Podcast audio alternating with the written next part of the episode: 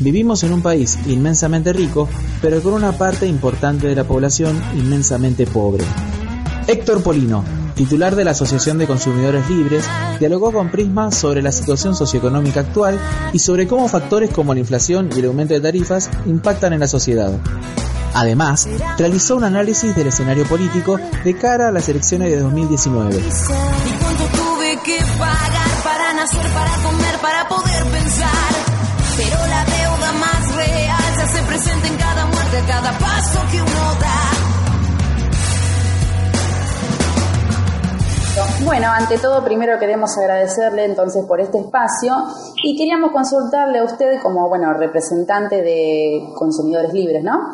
Este, consultante, bueno, sobre los datos recientes sobre el IPC de marzo, que subió un 2,3%, que ya suma un 6,7%, teniendo en cuenta que, digamos, lo previsto por el gobierno nacional era de un 15% de inflación anual, siendo que en estos primeros tres meses ya esto se comió un 42% de esa, de esa previsión. ¿Es posible un 15% de inflación para este año? No, desde mi punto de vista, no. Eh, de acuerdo a los aumentos que ya se produjeron y los que se van a producir en el futuro, en los próximos meses, no hay ninguna posibilidad que la inflación de este año sea del 15% como lo ha previsto el gobierno nacional. A mi juicio va a estar rondando el 23% como mínimo.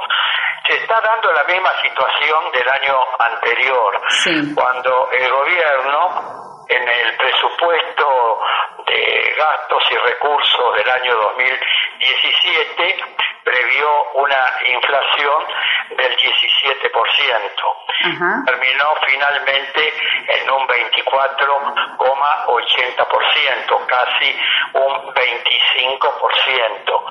Este año ha previsto un 15% y yo creo que de acuerdo a los datos que tenemos y los aumentos que están previstos, eh, creo que vamos a estar alrededor del 23%. Y dígame usted, a partir de esta valoración que usted hace, ¿cree que hay una cierta complicidad en esto de decir, bueno, la inflación va a ser de tanto por cuestión de paritarias y demás, cuando en realidad yo creo que el equipo del gobierno sabe que no va a haber un 15% de inflación? Sí, efectivamente, el gobierno eh, trata de bajar expectativas con simples anuncios, pero la realidad, las medidas que toma el gobierno eh, contradicen esas expectativas y esos anuncios. Si el gobierno se fijó como meta terminar con los subsidios a la energía eléctrica y el gas natural en octubre del año 2019 en todo el país, salvo las provincias patagónicas, donde la quita de subsidios va a finalizar en octubre del año 2022. Y durante dos veces por año van a haber aumentos en la energía eléctrica y en el gas natural. Este año eh, hubo ya un aumento en la energía eléctrica en abril, va a haber otro aumento en agosto, eh, el gas eh, natural va a tener un fuerte aumento ahora a partir del primero de mayo y va a tener, perdón, a partir del primero de abril y va a tener un fuerte aumento también a partir del primero de octubre de este año. Eh, a partir del primero de mayo se va a aumentar el agua potable. Eh, la última audiencia pública que se llevó a cabo hace aproximadamente un mes, la empresa AISA, que presta el servicio en la ciudad de Buenos Aires y 12 eh, partidos del conurbano bonaerense, solicitó una un aumento del 26%. 26%. Sí, eh, yo desde consumidores libres y otros representantes de otras entidades, defensores del pueblo, cámaras empresarias, eh, dijimos que ese aumento era excesivo, era exorbitante. Todavía no salió la resolución, pero la resolución que va a salir en los próximos días va a establecer un aumento. No sabemos si va a ser del 26 como fue pedido en la audiencia pública, va a ser menor, pero aumento va a haber. Y también va a haber un nuevo aumento en el boleto del transporte de colectivos y trenes de pasajeros. También van a haber aumentos en el precio de los combustibles. Fíjese que en lo que va del año ya aumentaron las natas y el gasoil un 13,5%. Eh, en, menos, en tres meses, 13,5%. Sí. De modo que si nosotros tomamos en cuenta en Argentina es un país que tiene 3 millones de kilómetros cuadrados, la superficie territorial casi de un continente, donde el 90% del transporte de carga se realiza a través del camión. Se calcula que la logística en la estructura de costos de una canasta de alimentos incide promedio en un 35%. Es un montón. El aumento en el precio de las natas y del gasoil, el aumento en los peajes, tanto en las rutas nacionales como provinciales, todo eso modifica las estructuras de costos y se traslada, por supuesto, al consumidor final. A precios.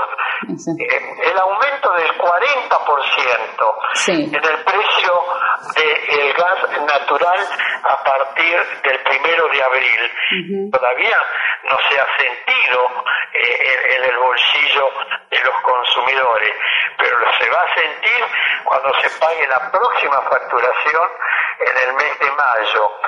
Eh, esto va a incidir de distintas maneras. Vos fíjate, primero cuando se va a pagar la facturación que corresponde a nuestro domicilio. Se va a pagar más. Segundo, si vivimos en un departamento en propiedad horizontal, se van a pagar más caras las expensas.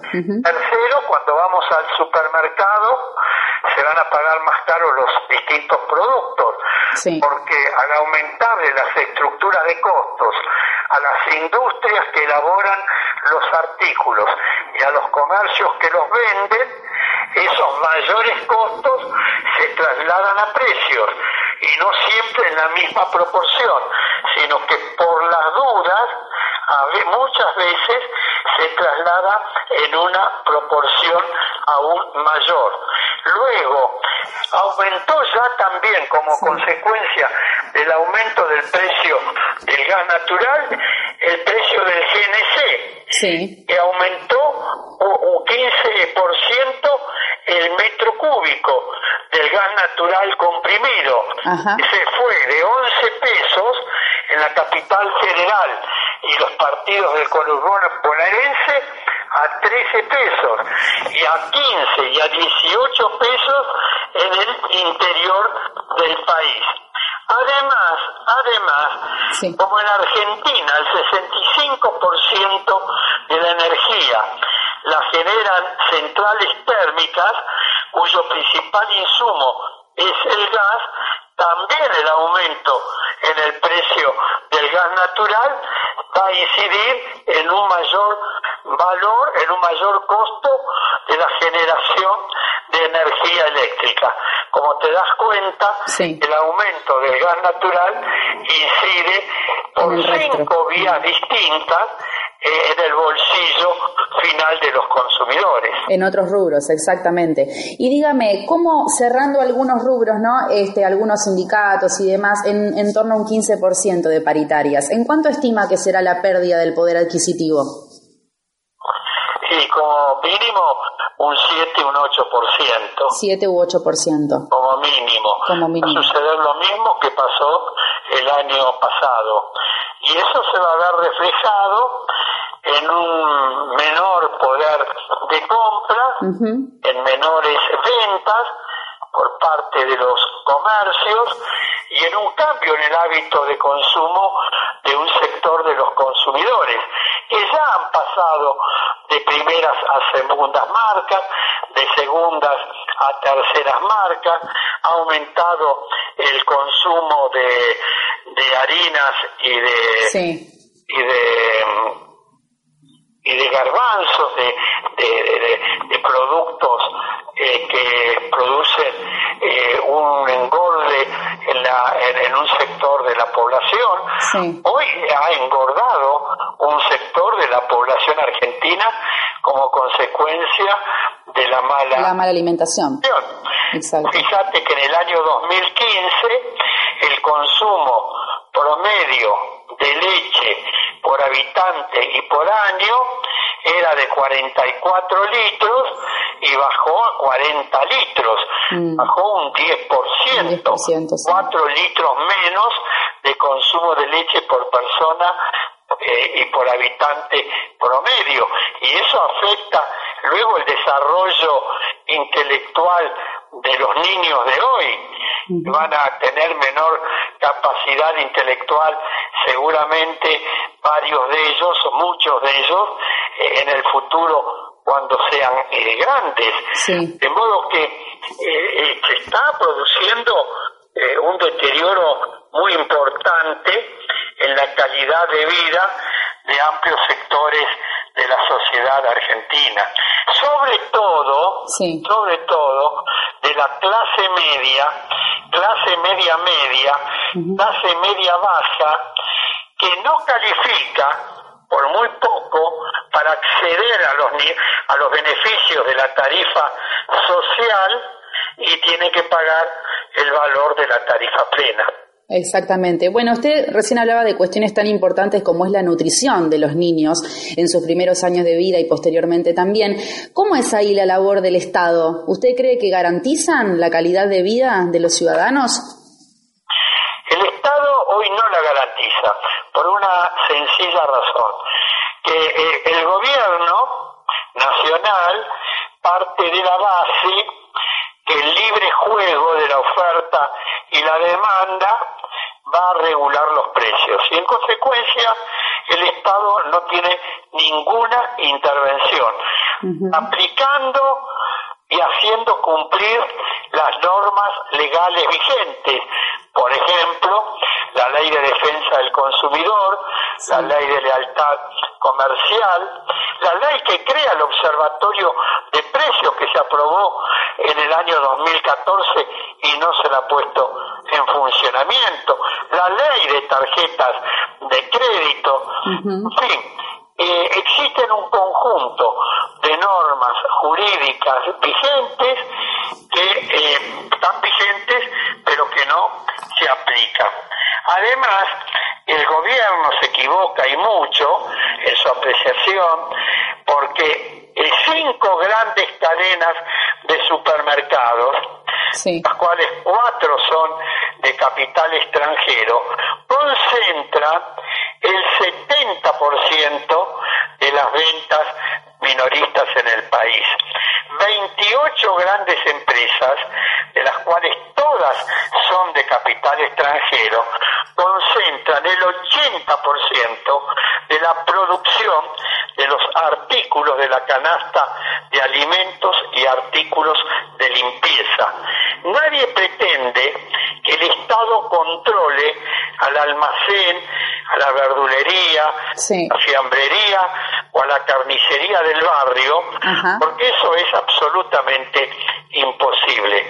Pero el Estado, si controlara a las grandes empresas, a los grandes grupos económicos, aquellas empresas que tienen una posición dominante en el mercado regularía toda luego la actividad económica del país.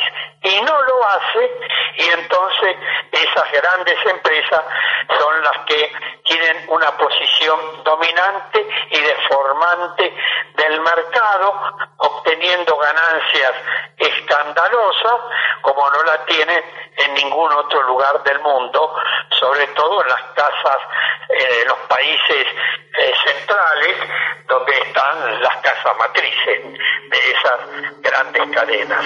Exactamente, y usted recién estaba mencionando el tema de las grandes empresas y se me viene entonces a colación el tema de, bueno, de la cadena de supermercados de Carrefour, que por ejemplo aquí en las cercanías, en Quilmes, en zona sur, el Carrefour, que está ubicado allí sobre el centro, está con una gran crisis en la cual no se sabe qué va a pasar con sus empleados y con el predio en el cual está Carrefour. Entonces la pregunta es, ¿cómo impacta la crisis de los grandes supermercados en el consumo y también de las fuentes de trabajo de todas las personas que trabajan allí? Bueno, primero habría que analizar bien lo que está pasando con Carrefour. Eh, yo todavía no he tenido eh, posibilidades de hacer ese análisis. Carrefour es una empresa cuya casa matriz está en Francia y opera en distintos países del mundo. La República Argentina no le puede haber ido nunca mal, salvo que hayan manejado mal eh, el, dinero, salvo que, que, el dinero eh, que han ganado en la Argentina lo hayan derivado a las casas a la casa matriz, en fin, porque quién puede imaginarse que vendiendo los artículos al contado ¿no? Al contado. Y pagándole luego a los proveedores a 90, 120, 150 días, con lo cual se hacen de una masa importantísima de dinero para moverla en el ámbito de la especulación financiera, puede darle un resultado negativo en la República Argentina. Exacto. Yo creo que esto que están diciendo es para eh, desprenderse de una parte del personal, no porque le esté yendo mal, sino para que puedan ganar mayor cantidad de dinero. Exactamente. Y otra de las cuestiones que usted mencionaba antes en su discurso es el tema, bueno, de las tarjetas, de las tarjetas de crédito. Y entonces hablemos un poco de esta nueva disposición que rige a partir del primero de abril en cuanto al pago con tarjeta de débito de todas las compras y servicios que se realizan. ¿Cuál cree usted que es el fin de esta disposición? Bueno, que el Estado recaude más. Porque primero que me parece bien que eh, se, eh, se cumpla la ley está vigente, que le permite al consumidor pagar sus gastos con eh, tarjeta de, débito. Me parece bien. Pero usted piense que la parte que actúa en, en el mercado informal, o lo que comúnmente se denomina en el mercado negro, no aceptando el pago de las compras con tarjeta de débito, el, el vendedor eh, se está, evitando pagar en la mayoría de los casos el 21% del IVA, del IVA del gobierno nacional. Eh, la, inmensa mayoría de los artículos de consumo pagan el 21%. Muy pocos pagan el 10,5% y muy pocos tienen un IVA cero. Con lo cual, el gobierno, al poner en funcionamiento esta ley, que reitero que me parece bien que se haga cumplir la ley, tiene como objetivo el central eh, aumentar la recaudación vía impuestos, eh, sobre todo el impuesto en el IVA, también el impuesto de ingresos brutos por parte de las provincias, etcétera. Eh, tiende a mejorar la recaudación impositiva. Exactamente.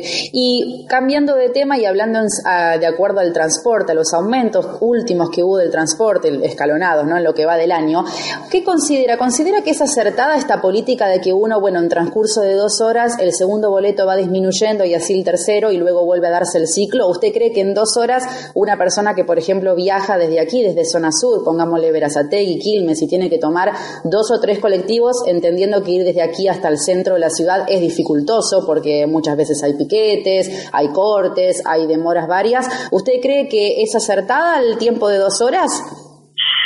No, yo hubiera, eh, hubiera preferido tres horas, eh, porque muchos mucha gente que vive en el, en el Gran Buenos Aires, pero en, por ejemplo en Merlo, en, esa, en esos lugares, eh, que tiene que venir a la ciudad de Buenos Aires a trabajar, eh, tarda más de dos horas. Exacto. Y en realidad lo que el gobierno denominó a esa metodología eh, boleto polimodal. En realidad no es el polimodal, porque el polimodal que existe en el mundo, uno paga una vez el boleto por el primer viaje y viaja en el resto de, de los vehículos eh, durante un determinado periodo de tiempo sin pagar absolutamente nada. Con el pago del primer boleto tiene la opción de viajar en dos o tres medios de transporte. En la Argentina es una variante del polimodal, porque con el primer boleto uno paga el 100% del valor del mismo. Exacto. En el segundo viaje paga el 75%. o el 70 y en el tercer viaje paga el 50%. Es decir, que es una variante del del polimodal. Está bien, es un avance con respecto a lo que teníamos que en cada viaje había que pagar el 100% del boleto. Ahora, debo decirle que desde Consumidores Libres iniciamos en el mes de febrero una acción judicial cuestionando ese aumento en el transporte de colectivos y trenes de pasajeros porque no se convocó como correspondía a una audiencia pública. Lamentablemente, la jueza que le tocó el juicio eh, en el juzgado contencioso administrativo federal está demorando eh, el pronunciamiento sobre esta medida judicial planteada por consumidores libres. Esperemos que en los próximos días tengamos una resolución, porque fíjese usted, cuando el ministro anunció el primero de enero de este año y la fecha del anuncio no es inocente, lo anunció el día que comenzaba la feria judicial, dado que los juicios no se podían iniciar en enero. Claro. Y tuvimos que esperar febrero. febrero. Cuando lo anunció el primero de enero, dijo que el aumento comenzaba en trenes y colectivos a partir del primero de febrero y que el subterráneo iba a comenzar a partir del primero de mayo. ¿Por qué esta diferencia? Porque trenes y colectivos están bajo la jurisdicción del gobierno nacional. Subterráneos está bajo la jurisdicción del gobierno de la ciudad de Buenos Aires. Cuando en el año 2016 el gobierno de la ciudad de Buenos Aires produjo un aumento en el boleto del subterráneo, como no había convocado audiencia pública, ese aumento fue cuestionado judicialmente, la justicia hizo lugar al planteo tuvo que dejar sin efecto el aumento y convocar a la audiencia pública como correspondía. Ahora, el gobierno de la ciudad de Buenos Aires, con ese antecedente inmediato, no produjo el aumento a partir del primero de febrero. Estableció a partir del primero de mayo y ahora va a haber la semana próxima una audiencia pública para tratar el aumento en el boleto del subterráneo. El aumento va a haber, vamos a ver en qué ¿De proporción. Pero el gobierno nacional debió haber convocado a la audiencia pública para trenes y colectivos. Y esperemos que la justicia haga lugar cuanto antes a esta medida, aún que se pronuncie, aún rechazándola, pero que se pronuncie sobre el planteo que Consumidores Libres eh, hizo a partir del día 2 de febrero de este año. Exactamente, y teniendo en cuenta los principales rubros del IPC, como ser alimentos y bebidas, indumentaria, vivienda y servicios básicos, equipamiento, salud, transporte, ¿cuánto necesita una familia tipo, hablemos de, bueno, un padre de familia, su mujer y dos hijos, por poner el caso, para poder cumplimentar con lo que es la canasta básica, teniendo en cuenta todos estos rubros? ¿Cuánto tiene que ganar mensualmente? ¿O de cuánto tiene que disponer? Para la canasta básica como mínimo eh, 17.600 pesos, de acuerdo a los datos oficiales. ¿Ahí usted también incluye los servicios? No, no, no, la canasta básica de alimentos. Solamente de alimentos. Y si incluimos lo que es los servicios públicos, como ser gas, como ser luz, básicos. Bueno, sí, sí es la totalidad de, los eh, artículos, eh, como mínimo 25 mil pesos. 25 mil pesos. Y bueno, coménteme en el caso, por ejemplo, de los medicamentos y de las prepagas, aquí hablando del rubro del salud, eh, ¿cómo impactan los aumentos? ¿Cree usted acertada la política del gobierno? Bueno, que ya lo han hecho también el gobierno anterior y otros más, ¿no? De aprobar eh, aumentos una vez o dos veces por año. ¿Cómo, cómo ve esta política? ¿Cómo considera? Mire, el gobierno actual eh, comenzó con una política de reducción del, de los precios de, algunos medicamentos de un 5% a partir del 28 eh, de febrero de este año. Sí. Pero los aumentos tuvieron, los medicamentos tuvieron un aumento fenomenal. El consumidor libre hizo un relevamiento precios de medicamentos y tomamos como base la fecha eh, 30 de diciembre del año 2015, 28 de febrero del año 2018.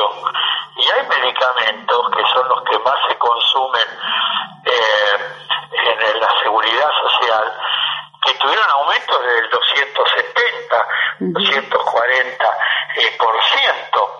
El propio ministro de Salud de la Nación, el doctor Rubinstein, hará 20 días, un mes, reconoció públicamente que los medicamentos en Argentina están dos, tres, cinco y hasta diez veces más caros que en el resto del mundo. Sí, como por ejemplo en Francia, ¿no? Que fue algo que usted comentó en varias oportunidades. Claro, por ejemplo, la misma droga de un medicamento en la República Argentina, Francia está eh, 100% eh, menos caro, menos barato. Pero el salario mínimo de los trabajadores franceses es dos veces y medio más alto que el salario mínimo de los trabajadores argentinos.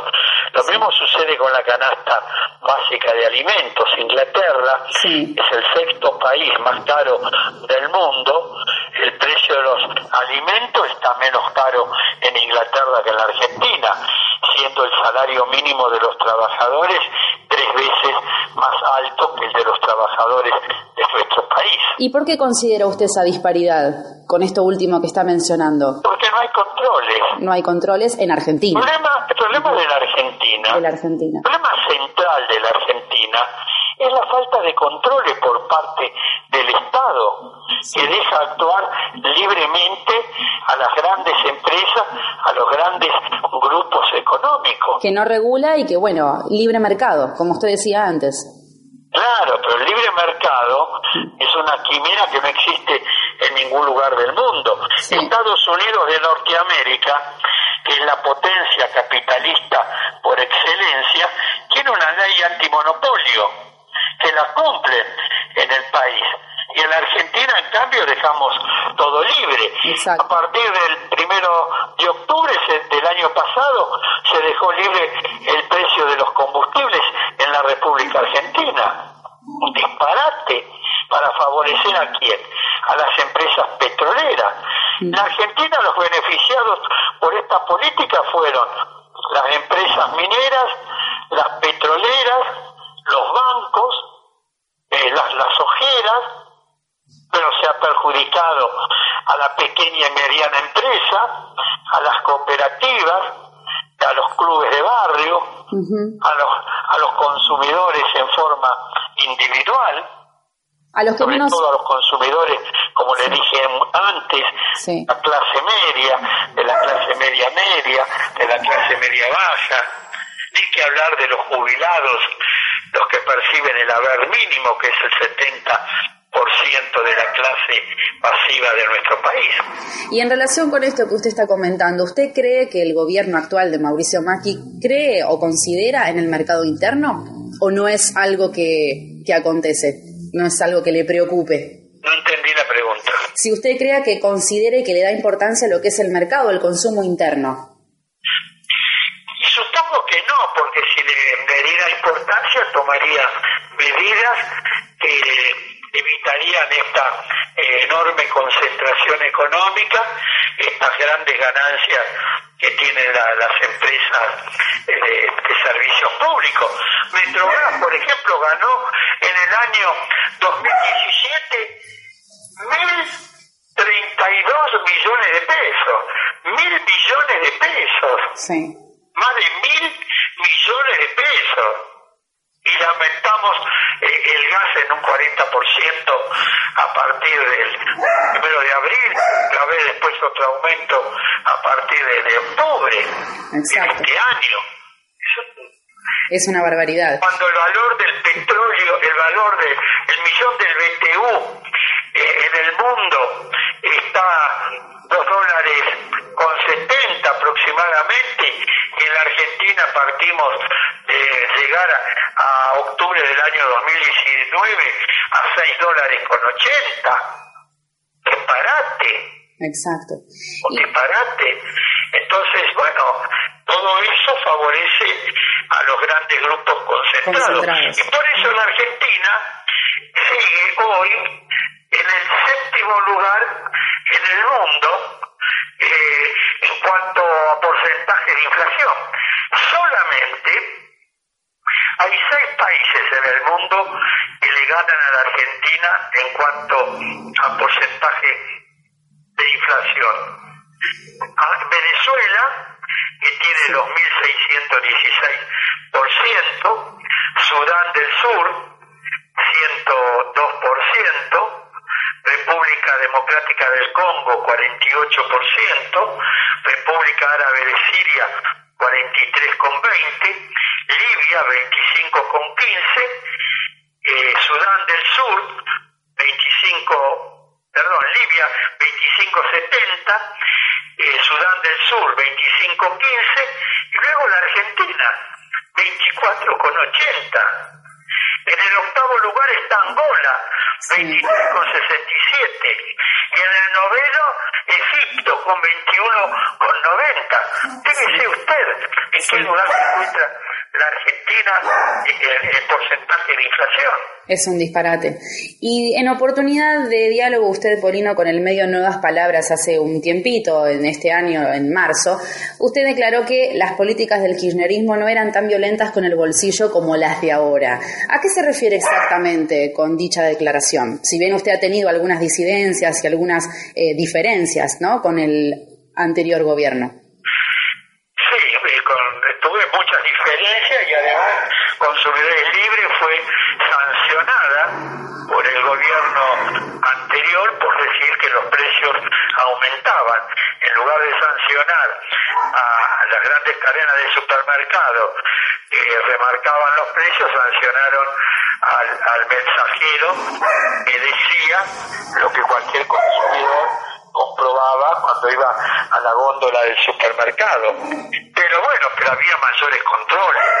Eh, existía la política de precios cuidados, realmente se fue eh, acentuando con el transcurso del tiempo, fue mejorando, por ejemplo, esa política. Hoy eh, continúa la política de precios cuidados. Usted va a un supermercado y cuántos eh, precios cuidados encuentra, cuántos artículos. Consumidores Libre hizo un relevamiento en una oportunidad. De los 436 artículos, están en el listado de precios cuidados en supermercados de grande superficie, en uno encontramos 90, en otro encontramos 70, una, una cantidad mínima, y no ha habido sanciones a las cadenas por no cumplir con la política que, está vigente. Por ejemplo, está vigente hasta el 6 de septiembre, en la última etapa de precios cuidados, pero no se cumple y no pasa nada para el que la incumple. En cambio, con el gobierno anterior, en ese sentido, habían mayores controles. Que también no era lo ideal, sí. no era lo ideal. Que han sido muy criticados también, pero bueno, de alguna manera en, ayudaban. más contenido. Claro, sí, sí, sí. Ayudaban un poco más al bolsillo, exactamente. Y dígame ya, vamos finalizando, si lo puedo dejar libre, en cuanto a los servicios, ¿a dónde se puede recurrir y qué recursos legales se pueden presentar en casos de aumentos desmedidos en las facturas de servicios? Bueno, si considera que la facturación es incorrecta, eh, hay que comenzar por ir a la, el primer trámite es a la empresa, ver a ver si ha habido un error en la, en la facturación, ver si no hay una pérdida de energía eléctrica en el medidor de la casa. Para eso el propio usuario puede comprobarlo eh, apagando todas las luces, desconectando todos los aparatos y ir hasta el medidor para ver si continúa eh, funcionando o no. Eh, primero ver si que no haya una pérdida en el interior de las instalaciones. El reclamo hay que hacerlo en, la, primero a la empresa. Luego, si la respuesta no fue satisfactoria, hay que ir al organismo de control. Si es el gas en el, en el ARGAS, si es, el, si es energía eléctrica en el ENREF, etcétera. Ir a cada, si es el agua o cloacas, ir a, a Leras, en fin, y también eh, concurrir para consulta, para orientación, para tener más información. Eh, por ejemplo, pueden concurrir a, consumidores libres. Sí. ¿A través de qué eh, canales, por ejemplo? ¿Qué medios? ¿Usted puede brindarnos algún correo o algún...? los días lunes, miércoles y viernes de 14 a 18 horas, llamar al 4373-1109 o por eh, correo electrónico a consumidores libres arroba yahoo.com.ar y aquel consumidor que vive eh, en, cualquier ciudad que viva, hay en el municipio, tiene que haber un organismo eh, dedicado al tema de los consumidores, con diversa jerarquía, puede ser una secretaría, una subsecretaría, una dirección, una subdirección, pero todos los, eh, los municipios tienen un organismo dedicado al tema de los consumidores. Exactamente. Tanto en el orden municipal como provincial, también nacional.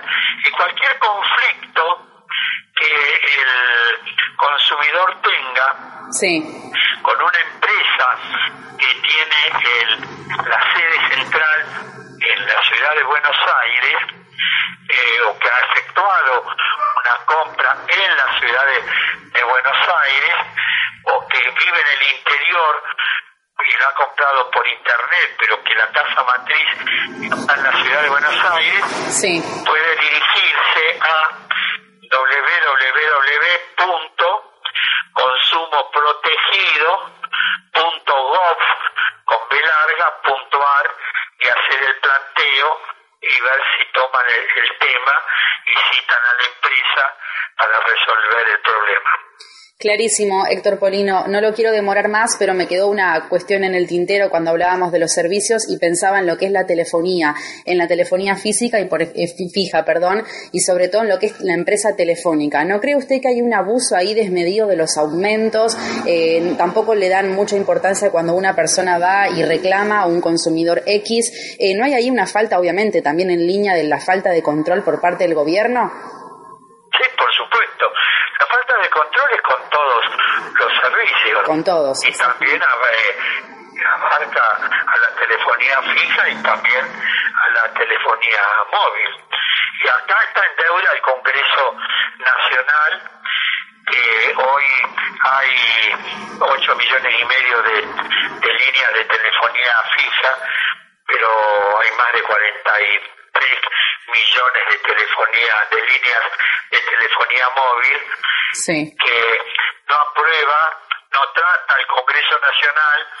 Ninguno de los proyectos que desde hace años han sido presentados, yo cuando fui diputado nacional también lo he presentado, para declarar a la telefonía móvil un servicio público. Exacto. De modo tal que pueda haber mayores controles del Estado y cada vez que pretenden aumentar las tarifas tendrían que convocar previamente a una audiencia pública. Exactamente. Bueno, y para finalizar... la deuda en el Congreso Nacional. Exactamente. Y para finalizar, ¿cómo augura usted el futuro de la economía o por lo menos de las políticas inflacionarias de Argentina? ¿Cómo lo ve a nuestro país de aquí a unos años o al menos sin adelantarnos tantos hacia el final del mandato de Mauricio Macri? de continuar esta política que no hay ninguna ningún indicio que indique que se va a modificar, eh, creo que la, economía va a continuar como hasta ahora, con un alto porcentaje de inflación y con una pérdida del poder adquisitivo de los salarios y de las eh, jubilaciones. Creo que va, va a aumentar la desigualdad social, y va a concentrarse cada vez más la riqueza en la cúspide de la pirámide social. Dadas estas condiciones, ¿es posible una reelección? ¿Qué opina usted? Esto es alguna opinión totalmente subjetiva, suya. Y todo depende del mapa eh, político, todo depende también de los partidos de la oposición, con qué grado de inteligencia política actúen en el futuro. No solo va a depender del oficialismo, sino fundamentalmente qué es lo que hacen los partidos de la oposición, qué capacidad tienen de unir eh, fuerzas alrededor de, un programa y una propuesta progresista que le permita al país eh, superar las dificultades actuales. Y un país y terminar con esta eh, contradicción fundamental. Un país que produce y exporta alimentos para más de 400 millones de personas en el mundo es una vergüenza que en 24 millones de argentinos no puedan vivir dignamente y que tengamos un 30% de la población en la condición de pobreza y un 5, un 6% que vivan en la indigencia. Es un fracaso de la política en la República Argentina si no somos capaces de modificar estos, estos números centrales que indican que vivimos en un país inmensamente rico, pero con una parte importante de la población inmensamente pobre. ¿Y usted cree que hoy por hoy existe tal fuerza opositora? No. No. Por hoy no existe, por lo menos agrupada y en condiciones de competir exitosamente en el próximo turno electoral. Bueno, ha estado con nosotros Héctor Polino de Consumidores Libres. Muchísimas gracias por su tiempo, más que claro como siempre, y bueno, muchísimas gracias. Hasta pronto, que sigas bien. Hasta luego, chao.